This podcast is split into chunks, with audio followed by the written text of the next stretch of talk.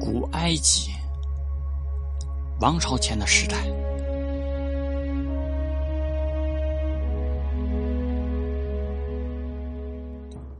古埃及文明和苏美尔与印度河流域文明一样，都是与一条伟大的河流紧密联系。河流为农业提供了灌溉，也为人与木材、石材、农产品等物资提供了运输。从新石器时代到有组织的群居社会以来，人类生活面对的压力都差不多，那就是防洪和灌溉。这类设施在埃及和在美索不达米亚的重要性想必是理所当然的，但彼此之间却有着重大的差异。不同于与各大城市之间有敌对且时有征战的苏美尔，古埃及是一个幅员辽阔且没有任何地区中心的单一乡村社会，由一个集权君主所掌控。这种情况可能是自然形成的。公元前四千年，非洲沙漠形成，使尼罗河谷得到天然的屏障，而社群也就紧密聚向这一唯一可供生命的河流。日后，这种统一的力量，根据圣经的旨意，是来自于国王或法老的中央集权。尼罗河和太阳也成为印度人信仰的关键。即使会泛滥的尼罗河，都被埃及人视为哈皮神而崇拜。而太阳则被视为拉神，是众神之父，更是埃及存在的具象表征。人们于黎明时欢迎他，日中时敬畏他，日末当他沉落地平线时，则歌颂他。尼罗河经流两种不同的环境，一种是上埃及南方狭窄甚至峭壁险阻的山谷，另一种是广大的冲积平原。向下埃及北方辽阔的三角洲展开。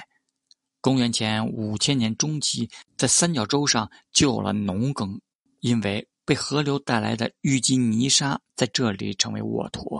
游牧民族从更南方或西部来到上埃及落脚，这些人与撒哈拉的石器时代文化有所关联。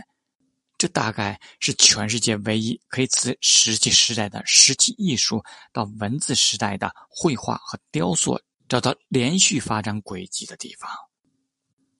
类似费桑石刻上出现的动物形象，在王朝时期之前，约自公元前四千年至公元前三千两百年的上埃及是被画在陶器上的，而有绘画的陶器在公元前四千年末数量似乎减少。最杰出的前王朝时期器皿是以大理石或闪绿岩制成的，显示当时已有钻凿、雕刻和打磨硬石的高超技术。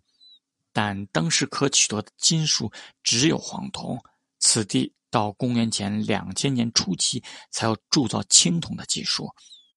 小型男女雕塑是为了葬礼之用，他们通常代表仆人，表示早期人们对永生的信仰。凡人生活里的欢乐是可以无限延伸的，每一个好人都可以得到永恒的幸福。这种信仰支持并激发绝大部分流传至今的埃及艺术。大约同时期，陵墓中出现绘画，这可见于希腊孔波利斯的一面墙壁上，现收存于开罗埃及博物馆，以及另一个陵墓中麻质衣服的残片。两处都是描绘尼罗河上的生活，而麻布上有河马、船和很多黄褐色划桨的人。所有东西都是平面的侧面轮廓，在无边的空间里漂浮，如同旧石器时代的洞穴画。但就其主题和地点陵墓而言，却与史前时代大不相同。据此。